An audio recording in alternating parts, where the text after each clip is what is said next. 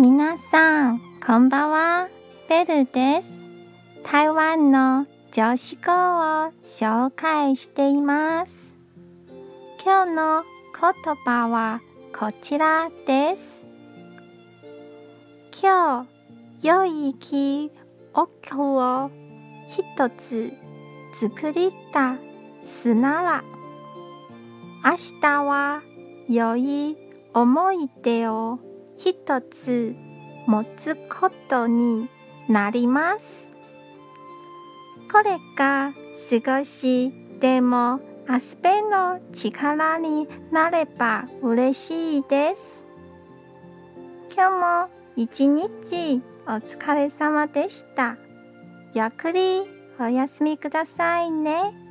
じゃあ、またね